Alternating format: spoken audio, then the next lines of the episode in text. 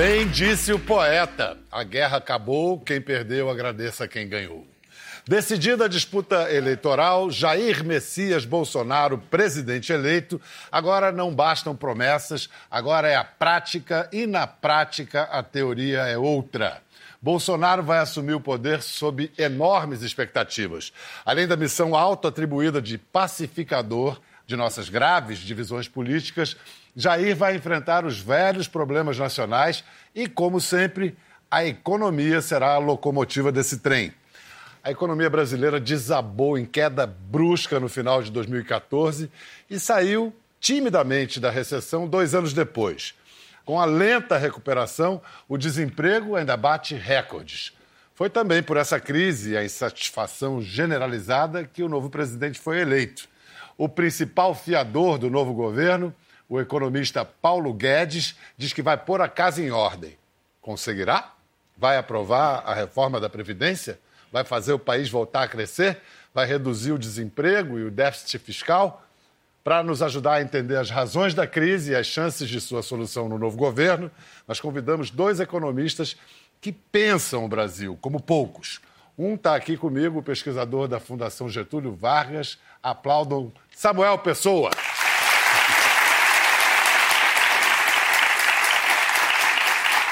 Samuel, sempre muito bom receber você aqui. É, vamos lá, entre as várias razões, porque são muitos vetores, para a vitória do, do Bolsonaro, qual foi, na sua opinião, o peso da economia, da crise econômica dos últimos anos? Acho que foi grande. É difícil a gente saber exatamente qual foi o peso só da economia. Certamente a economia tem o peso. Acho que tem outro peso além da economia. A, o impedimento da presidente Dilma e o fato do governo Temer, que representava forças de centro, ficar tocando o governo. Né? Se não tivesse havido impedimento da presidente Dilma e ela ficasse até o final, talvez uma solução de centro se viabilizaria eleitoralmente. E a gente sabe também, é tudo especulação, né? É tudo e se. E se. É, é.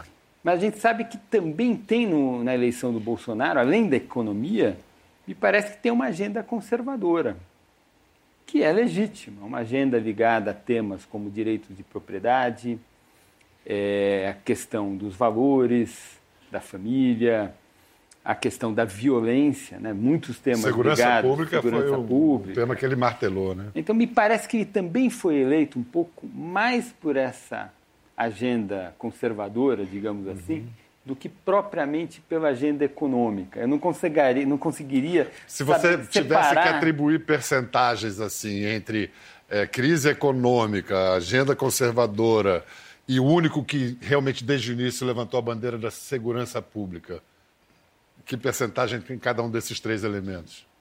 Eu acho que seria chutando um quarto, um quarto, um quarto, e um quarto para uma força antipetista, um sentimento difuso, difuso entre... nisso tudo. Nisso tudo.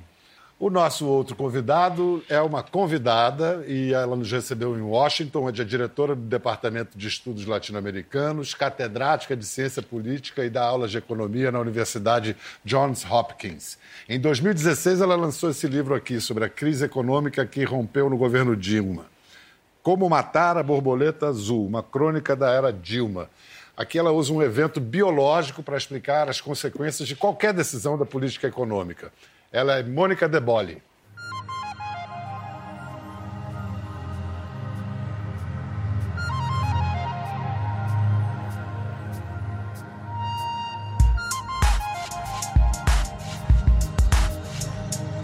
A gente está em Washington chegando na casa de uma brasileira que é uma das economistas mais brilhantes e respeitadas no Brasil e também internacionalmente. Ela mora em Washington tem quatro anos, pouco mais de quatro anos. Antes ela trabalhou no FMI, depois deu aulas na PUC, um centro de excelência da, do pensamento econômico no Brasil, durante 11 anos. E agora, morando em Washington, ela mantém a, a, independência e a sagacidade na observação do Brasil, na interpretação dos fatos econômicos e políticos. Nesse momento que a gente está mais do que nunca dedicado e empenhado em pensar o Brasil, de onde viemos, para onde vamos, vamos conversar com Mônica De Boli. At last, we made it. At last. Poxa, finalmente. Que bom. Tudo Muito bem? bom. Dá licença. Não precisa tirar sapato, não? Ah, não tem problema. Eu morei, fui expatriado também, morei durante quase nove anos em Londres. E a minha lembrança é que, às vezes, quando você vê o Brasil de longe, você vê com mais clareza. Você percebe isso, e você, como analista da, dos acontecimentos políticos e econômicos brasileiros? Olha, Pedro, eu percebo isso muito, porque quando eu vim para cá, em 2014, né, logo antes assim da reeleição da Dilma, o meu livro, o com uma- Borboletas a- Azuis. o da Borboleta Azul, eu já estava escrevendo aquele livro quando eu vim para cá. Estava até com uma certa dificuldade de enxergar como é que eu ia terminar o livro, porque estava ali naquele momento de reeleição e tal, e a gente não sabia muito bem. Quer dizer, havia claros indícios de como, de como a eleição ia sair, mas é, ali eu tive que dar uma parada assim de, de escrever o livro. Boa parte já tinha sido escrita no Brasil. Parei uns meses e quando eu retomei ah, o, o livro em 2015, ali quando a situação já estava bem difícil e tal, e que não era ainda o momento do impeachment, mas as coisas já estavam se encaminhando nessa direção, a, a facilidade que eu tive de escrever o restante do livro, estando aqui e com, com, essa, com esse distanciamento, foi enorme. Assim. Então, tendo escrito uma parte do livro lá no Brasil e a outra parte do livro aqui, certamente a parte que eu escrevi aqui foi muito mais fácil de escrever e muito mais. Acho que no fim das contas, com um olhar muito diferente do que o olhar que eu tinha quando eu estava lá. Queria que você explicasse para o público de uma TV aberta a, a- a história, a- essa imagem das borboletas azuis e por que, que ela se aplica à, história do, podemos chamar de desastre do governo Dilma. A borboleta azul em questão é a borboleta azul britânica. E, o, e a história é que na década de 70 é, havia no, no sul da Inglaterra uma, uma infestação de, de, de coelhos. é, e esses coelhos estavam comendo a, a grama e acabando com as plantações e tal. E aí eles, o, o governo resolveu fazer uma intervenção para diminuir a população de coelhos sem matar os coelhos. Então eles inocularam os coelhos com um vírus que tornava os coelhinhos bem letárgicos e tal, e a coisa da superpopulação começou a cair. Acontece que os coelhos comiam a grama, eles comiam uma- a grama alta, e era nessa grama alta que vivia a, a, a larva da, da borboleta azul. Então, o- a história toda é que nesse- nessa intervenção que eles fizeram para reduzir a população de coelhos, uma- o ambiente ficou absolutamente adverso para essas larvas da borboleta azul e a borboleta azul entrou em extinção.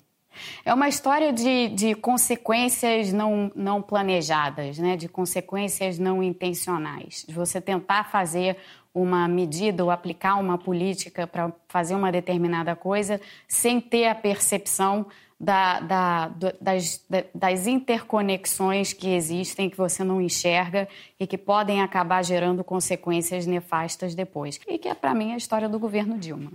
Porque o governo Dilma, no fim das contas, foi um governo em que houve uma série de medidas feitas em uma sequência muito rápida, sem ter esse cuidado com aquele organismo econômico ali, com os efeitos que aquilo tudo ia ter naquele organismo.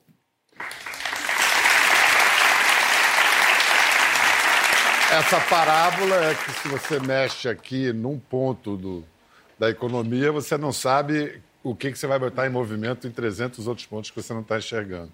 Mas, Samuel, a Dilma matou. Que borboleta azul foi essa que a Dilma matou? Por que, que a gente entrou nesse buraco da recessão e é tão difícil sair dela? Porque é- essa recessão ela é, o- é- é o esgotamento de duas agendas. Uma está mais associada a Dilma, mas eu acho que começou um pouco antes. E a outra é uma agenda que está conosco há 30 anos. Quais são essas agendas? A agenda que está há 30 anos conosco é o desejo da sociedade de construir aqui no Brasil um estado de bem-estar social padrão europeu continental. E a gente fez isso, esse desejo está na Constituição, não só ele está na Constituição, mas ele foi repactuado a cada eleição. Ah, o brasileiro votou por isso. Então, a gente votou por ter uma carga tributária alta, a gente votou por ter serviços públicos e, aos trancos e barrancos, a nossa democracia fez o que a sociedade queria.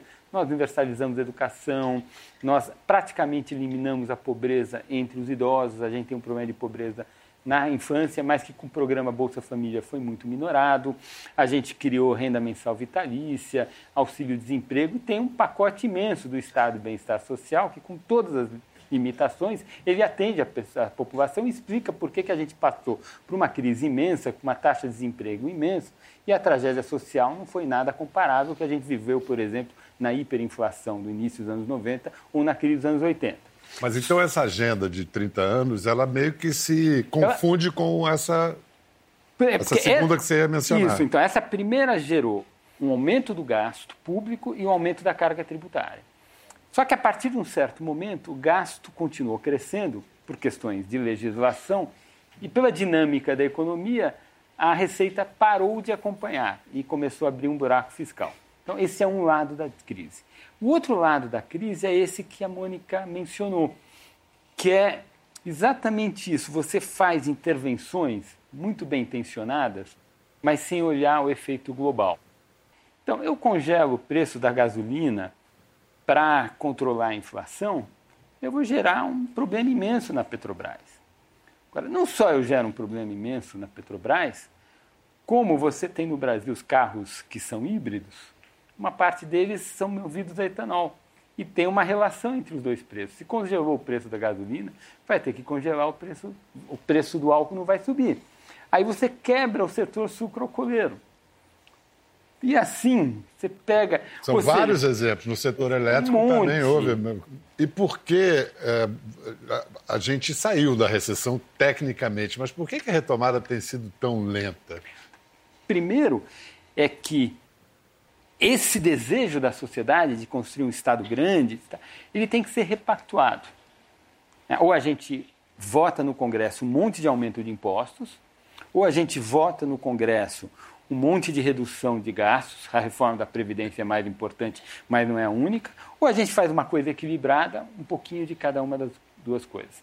O problema é que, em função de uma série de coisas, de fatores, entramos numa crise política dramática a partir de 2015. Aí os congressistas resolveram que eles não vão resolver, eles não vão fazer o trabalho deles, que é fazer política. Tem um problema fiscal, só eles têm atribuição de resolver isso. Não é do presidente da República, nem do ministro da Fazenda. São dos representantes do povo que tem que dizer como que a gente vai tapar o buraco fiscal. E a gente está nesse impasse. Isso é a primeira coisa. Agora, aquelas intervenções, o que, que elas fazem? Elas geram investimentos ruins Tipo assim, fiz oito estaleiros na costa do Brasil, gastei algumas dezenas de bilhões de reais para fazer isso. Esse dinheiro gerou dívida de alguém e os estaleiros não ficam de pé, porque foi uma atividade artificialmente criada. Demora tempo para resolver isso.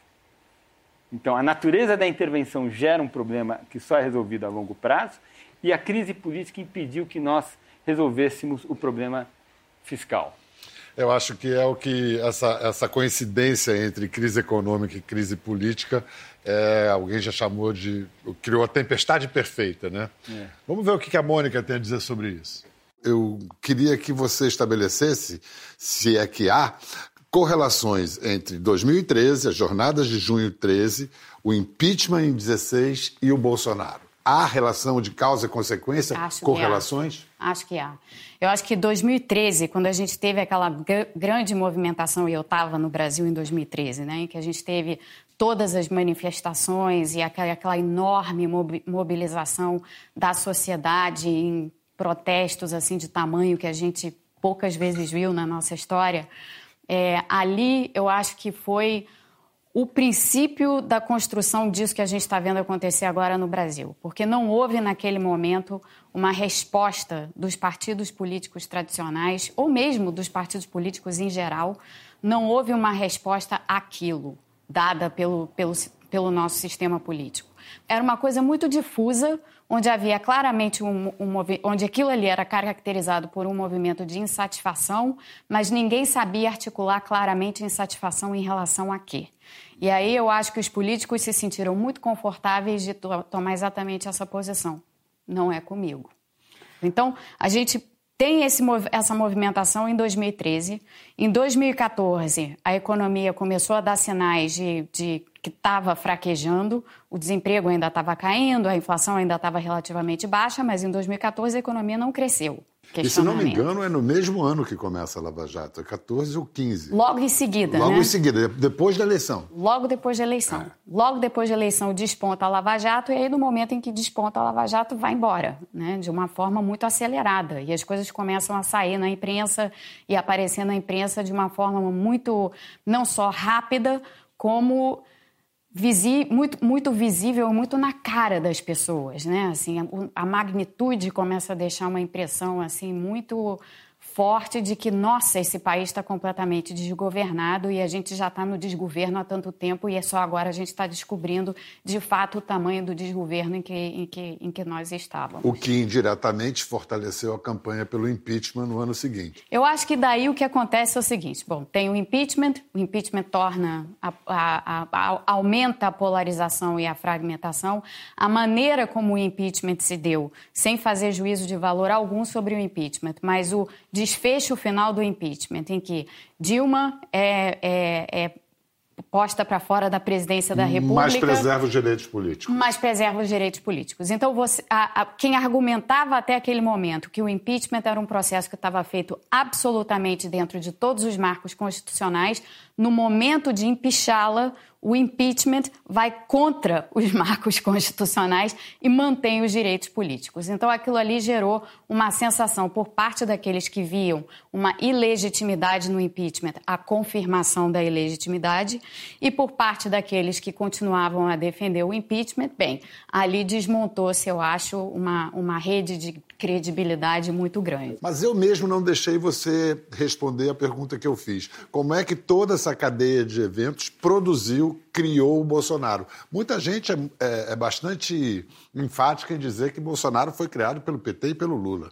Você incluiria o PSDB também? Aí eu incluo o PSDB também, sim, sem dúvida nenhuma, porque o Bolsonaro foi fruto de uma implosão do centro político no Brasil. Quer dizer, o PT promoveu a implosão do centro político de, de uma certa maneira, talvez de uma certa maneira. Acho que o PT promoveu mais a implosão da esquerda do que outra coisa, né? Porque a esquerda ficou associada à corrupção na imagem do PT. Né? E, o, e o centro político, que, era, que sempre havia sido ocupado pelo PSDB, o PSDB teve um papel de não saber se colocar, muitas vezes, diante de questões extremamente complicadas e de não saber ocupar um centro de gravidade que pudesse talvez tornar a polarização que estava se desenhando para os dois lados menos, menos extremada, exatamente, menos acentuada. Samuel, você concorda com essa análise da Mônica sobre a crise política? A culpa, a responsabilidade, como queira se dizer, é em igual medida do PT e do PSDB? Eu concordo com tudo que ela falou, inclusive essa ponderação no final. Né? Acho que a fala da, da Mônica está perfeita. O que eu, que eu adicionaria é que certamente o, PT, o PSDB, quando tratou com leniência uma figura como Écio Neves, ele abriu o flanco para se misturar com todo mundo. Né? E, porque o que ocorreu no meu entender, é que a Lava Jato estourou o sistema político como um todo. A, a sociedade começou a olhar todos os políticos como corruptos. E aí, se é um pouquinho a mais, um pouquinho a menos, é, as pessoas não diferenciam. Eu entendo até, porque do ponto de vista moral mesmo não é para a gente diferenciar meia corrupção de corrupção inteira. Né? Então, por conta disso, o fato do PSDB não ter sido duro com o caso do Écio Neves, que foi escandaloso, né? aquela gravação, a mala, tudo que a gente viu, e eu acho que acabou fazendo com que o PSDB entrasse no mesmo saco. Certamente o impedimento da presidente Dilma e o fato do PSDB ter participado do governo Temer não ajudou. Mas então vamos falar daqui para frente. Quais são as chances do governo de o governo Bolsonaro conseguir aprovar a reforma da Previdência logo no início do mandato, ou até mesmo parte dela antes de tomar posse, como ele já disse que gostaria? Eu acho que a gente, é, a gente tem exemplos de presidentes que, em começo de mandato, conseguem fazer um monte de coisa. Né? O que a gente se lembra é o Collor. Né? Prendeu a poupança de todo mundo. Né? Até é, isso, é. Então, a, no presidencialismo brasileiro, um presidente eleito, ele vem com muita força. No caso do Bolsonaro, me parece que ele vem com mais, mais força, porque ele representa um novo ciclo. E aí eu concordo com o economista, Paulo Guedes, o economista Paulo Guedes, né, o futuro ministro da Fazenda, que ele representa um início de um novo ciclo após 25 anos de social-democracia. São dois mandatos do Fernando Henrique Cardoso e quatro mandatos do PT. Nesses 25 anos, 24, bem ou mal, a gente a, a gente avançou nessa agenda social-democrata, com as, com as coisas boas e com as inúmeras deficiências. Uma das maiores deficiências foi a dificuldade de gerar um crescimento econômico mais robusto. Então, nesse momento que a gente tem uma troca política muito grande, me parece que o presidente entra com força. A dúvida que eu tenho é: será que o presidente Jair Bolsonaro ele está ciente dos problemas e que tem que fazer a previdência? Porque se ele não fizer a Previdência, ele não chega bem em 2022. Porque o Congresso, você acha que ele Eu tem? Acho que ele tem os instrumentos para tocar o Congresso, pelo menos no primeiro ano de mandato. Tem muitas informações dúbias. Né? O Paulo Guedes diz que o negócio dele é economia, quem vai fazer articulação política é o Onyx Lorenzoni, que deve ser o anunciado futuro chefe da Casa Civil. Mas um ministro, ainda mais um super-ministro como o Paulo Guedes, ele vai ter que fazer política também, né? Ah, e depois, política e economia não são separados. Né? Nós estamos falando de reforma da Previdência. Isso não é um problema econômico. É. Isso é um problema político. É tirar direito de uns e aumentar tributos sobre outros. Essa não é, isso não é atribuição para técnico nem para economista. Só os políticos eleitos pela população é que têm delegação para arbitrar esse problema. O problema é que se eles não arbitrarem, a inflação volta. O presidente forte, ele consegue liderar esse processo e ele tem força para aprovar no Congresso. Mas esse não é um problema técnico. Então é melhor já ir se convencendo. Acho é, que o presidente. De que a coisa é complicada. Tem que se é. convencer. Vamos ouvir o que a Mônica Debole tem a dizer agora, que é algo que nem o Paulo Guedes, nem o Bolsonaro, nem o Lorenzoni podem controlar, que é a economia mundial. Vamos ouvir a Mônica. Em termos de conjuntura econômica mundial, o que vem por aí para Jair Bolsonaro e Paulo Guedes é favorável, desfavorável? Eu acho que, no geral, é mais desfavorável do que favorável. É, olhando no contexto geral, o Lula surfou uma onda de bonança internacional que eu acho que a gente não tem não tem comparação histórica para ela, embora ele tenha enfrentado a crise, a crise financeira internacional no meio do caminho. Mas a crise para os países periféricos como nós somos, a crise não teve lá tanta relevância e as respostas dadas àquela época no Brasil foram bem dadas. A Dilma pegou um período já de alguma dificuldade, né? então a crise ainda se manifestava, os países tinham colocado alguns estímulos em prática, mas mesmo assim é, os preços das commodities já tinham começado a cair, mas é, foi, um, foi, de certa forma, um período de continuidade, né? pelo, pelo menos em termos das lideranças mundiais que lá estavam. Agora, a gente tem um período em que as lideranças mundiais são muito diferentes das que eram anteriormente. As que ainda estão aí, como Angela embora. Merkel, por exemplo, estão indo embora. Aqui nos Estados Unidos, a postura em relação à política externa é uma postura radicalmente diferente da que outros governos republicanos e governos democratas tiveram, o que tem gerado muito ruído, por enquanto, em nível geopolítico, não, não tanto com repercussões econômicas, mas inevitavelmente essas repercussões econômicas devem aparecer em algum momento. Essa história de guerra comercial entre Estados Unidos e China agora, é um exemplo disso. Agora deflagrada, né? É. Absolutamente deflagrada. E aqui, na realidade, embora a economia esteja bem e a recuperação continue, a economia está crescendo, o mercado de trabalho está bem, está pujante, está criando empregos e tal, ainda assim, o que a gente já começa a perceber é que na, no dia a dia, na vida cotidiana, os efeitos da guerra comercial com a China já estão aí, a preços de produtos que já subiram enormemente. Aí, pronto. E, e o Brasil agora, diante disso? O Brasil, diante disso, fica meio perdido, né? Porque, de um lado, assim, o Brasil é um país muito isolado do resto do mundo, a gente tem uma economia super fechada, é, continuamos a ter essa economia super fechada. Uma das esperanças, pelo menos, é que é, o próximo governo possa fazer alguma coisa em termos de abertura comercial. Agora, fazer algo em termos de abertura comercial num momento em que os países estão mais fechados em relação ao comércio é muito difícil. Então, uma das bandeiras do Paulo Guedes, que ele vem anunciando, que é a abertura comercial, é, nesse sentido, é um mau momento, é um momento não muito favorável para isso é, na, na, conjuntura mundial. Vamos lá, reforma da Previdência, e que ele cita um sistema de capitalização. Também é uma ideia que lhe é simpática? Reforma da Previdência tem que ser feita.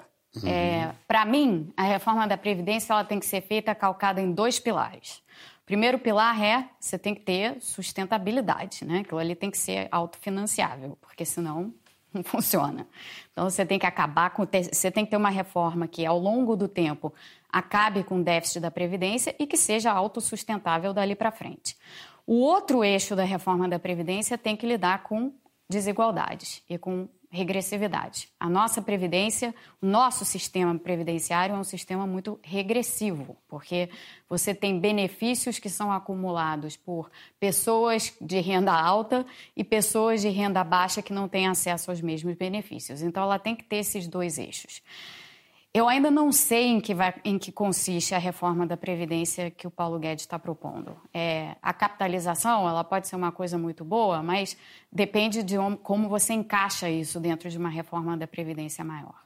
E eu acho que esse eixo da regressividade ele tem que estar tá muito presente na reforma da Previdência, inclusive para tentar tornar essa proposta junto à população menos impopular. Esse, para mim, foi o grande erro do, do governo Temer, porque todo o tempo em que se discutiu reforma da Previdência, nunca se falou às claras sobre esse problema de, da Previdência ser mais um dos mecanismos que gera desigualdade no Brasil. Talvez se a conversa tivesse sido colocada dessa forma, tivesse sido um pouco mais fácil. Não acho que teriam conseguido fazer a reforma da Previdência do mesmo jeito, mas talvez tivesse sido um pouco mais fácil. Outra coisa que o Paulo Guedes fala nas propostas dele é uma ele, ele, ele, quer fazer uma descentralização, tirar o dinheiro todo administrado de Brasília e descentralizar esses recursos. Como é que você reage a essa ideia? De novo, tem que explicar melhor para a gente é. saber o que é a descentralização. Né? É, em princípio. É, basicamente que municípios tenham é, mais autonomia. Mas a gente tem que ver como é que isso, funciona na prática, né? uhum. Porque se você pega assim um extremo só para fazer uma comparação, vamos usar a Argentina como exemplo. A Argentina é um exemplo de um país onde as províncias têm autonomia fiscal muito maior do que qualquer outro país latino-americano. E, no entanto, como a gente vê na Argentina, tem sido sistematicamente as províncias que têm provocado os problemas fiscais que a Argentina nunca consegue resolver. Então, embora eu veja essa ideia de você dar poder aos municípios, você dar poder aos, aos estados e tal, os estados já têm algum, né? Mas você é. dar mais poder aos municípios e tal, em princípio é uma boa ideia, né? Em termos de, em termos de cada um saber gerir o, o, aquilo que está fazendo.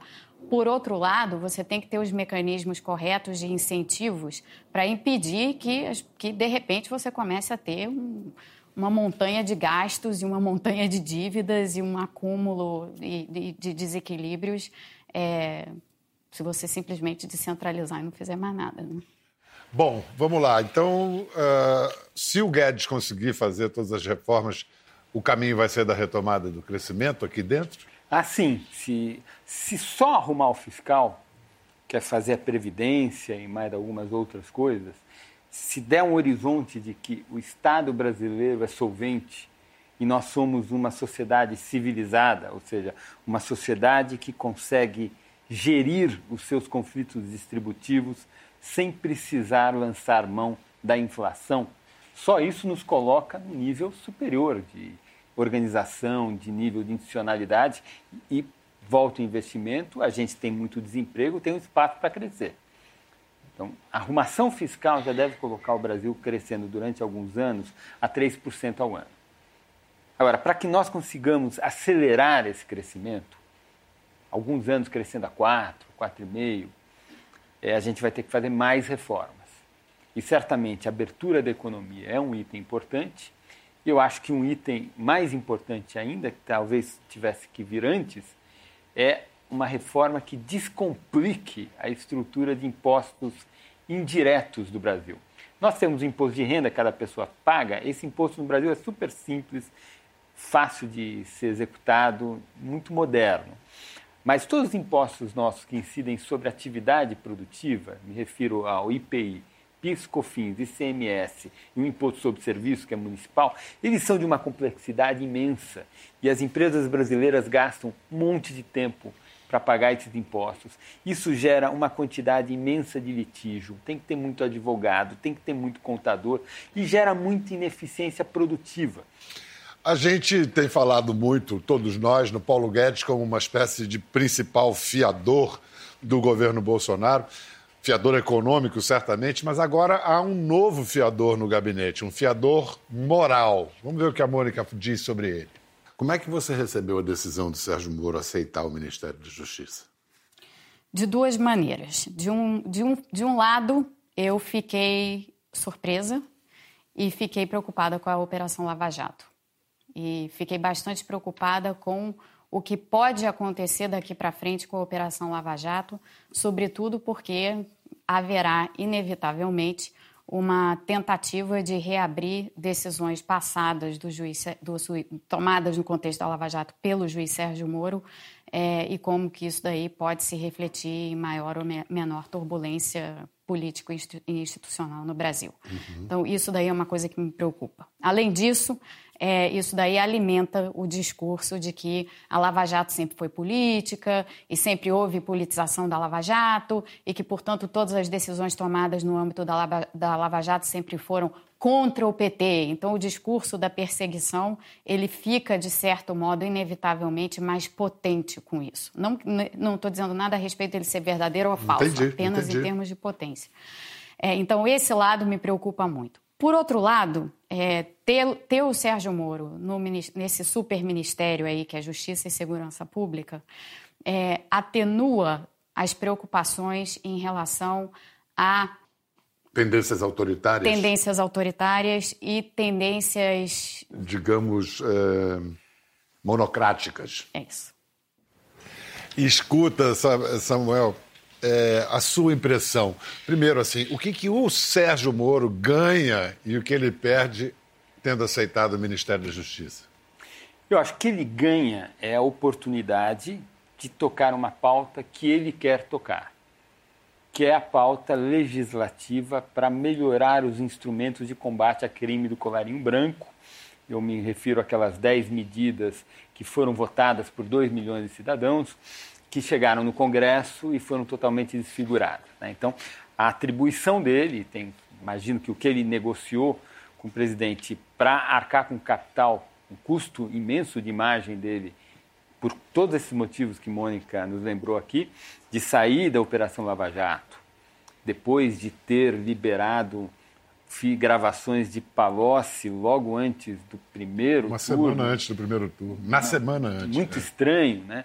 Então, isso é, é, tem, um, tem um custo de imagem imenso dele fazer esse movimento. E para o governo, o Moro parece às vezes que funciona como um escudo para o governo, mas ele também vai poder ser, pode ser um obstáculo para o próprio governo. Com certeza, né? Eu concordo com, Mônica, quer dizer, é mais difícil haver um endurecimento do regime. Tem, em função de todo o histórico de declarações bem heterodoxos do presidente eleito, muitas pessoas, com motivos, acham que a ida dele à presidência da República coloca em risco o regime democrático. Eu acho que Sérgio Moro, na, no Ministério da Justiça, é um contrapeso nisso. Jair Bolsonaro, durante a campanha, não durante a campanha, durante os últimos 30 anos, falou coisas. É inaceitáveis do, do ponto de vista humanista, democrático e tudo mais. Mas o poder humilha. Você não acha que o poder e a própria democracia brasileira vão moderar, podem moderar, tornar mais humilde esse mandatário? Eu acho que a gente tem que esperar por isso, né? É, acho que há uma, uma chance disso acontecer. Mas a gente falava, eu vivi todo 2016, 2017, estou vivendo 2018 aqui nos Estados Unidos. E esse mesmo argumento era feito em relação ao Trump. Então era a mesma coisa. Se dizia, não, vai, se, se ele. Primeiro que ninguém acreditava que ele ia se eleger. Depois, quando ele se elegeu, é, a conversa era muito essa. Não, quando ele chegar na, na, presidência, naturalmente, o discurso vai ter que ser modulado, porque ele vai ter que falar pra, para a população americana de um modo geral. Ao mesmo tempo, você tem lá o Congresso, o Congresso é peso contra peso, então no final ele vai ter que lidar com isso, e isso daí tudo vai moderar e modular o discurso. Não foi o que a gente viu tem essa caravana de imigrantes da América Central vindo para perto da fronteira do México com os Estados Unidos e ele está aí há vários dias dizendo: bom, agora vai mandar 15 mil soldados, já mandou 15 mil soldados para a fronteira e falou coisas horrorosas assim em termos do que de como esses imigrantes seriam tratados. Então mas esse é um é fato aquilo... político que veio a favor dele, essa. Eh, essa... Ele está usando dessa tá. forma. É. Né? Claramente ele está é. usando dessa forma. Mas isso é só para dar um exemplo de que. E, e, nesses últimos tempos, se teve uma coisa que a gente não viu, foi uma modulação do discurso do Trump. O Trump não modula, ele é o que ele é.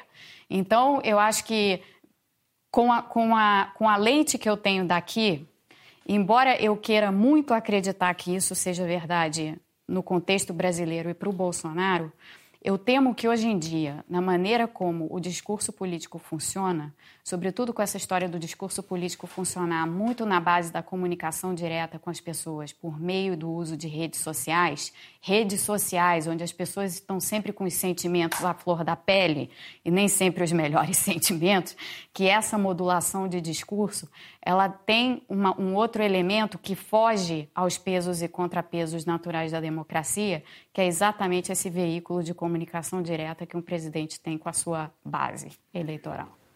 Primeiro, eu queria perguntar, Samuel, se antes da eleição decidida, se você temia, enxergava riscos para a democracia brasileira com uma, um possível triunfo do Bolsonaro.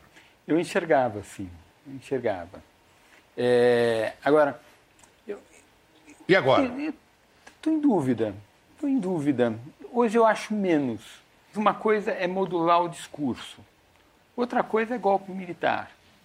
Né, ou um fechamento do sistema, mesmo que por vias legais, mas que acabe, como ocorreu na Venezuela e não está ocorrendo nos Estados Unidos, você cortar caminhos da democracia e canais de funcionamento ocorreu da democracia. Na Turquia, ocorreu na, na Filipinas, na, na Polônia, na Hungria. lugares. É. Então, exato. Então, esse é o tema. Não acho que o paralelismo com Trump se, apla, se aplique. Uhum. Instituições nos Estados Unidos estão funcionando e a democracia não me parece estar em xeque. O que ocorre é que aquela sociedade apoiou certas agendas, inclusive essa agenda dos imigrantes, que tem esses efeitos. É, então, a pergunta nossa, ah, será que a democracia brasileira está em risco? Eu cheguei a temer, é, ainda temo, acho que se a gente pegar tudo que o Jair Bolsonaro falou nos últimos 30 anos, indica que ele não é muito, é, não vê a democracia com tanto bons olhos assim, ou pelo menos não via no passado. Agora, será que vai haver condições para um fechamento do sistema? A impressão é que não. Acho que os militares não querem pegar essa batata quente. Dá golpe o quê? Fazer o quê? Vai ter que aprovar a Previdência com golpe ou sem golpe. Ou senão vai para inflação.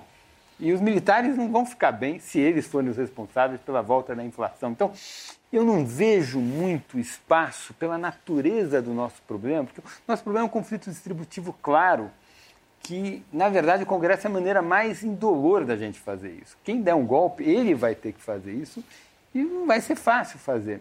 Então, eu não vejo o golpe, não vejo o fechamento. Eu estou vendo que você continua acreditando na, na democracia brasileira. Eu continuo acreditando. É.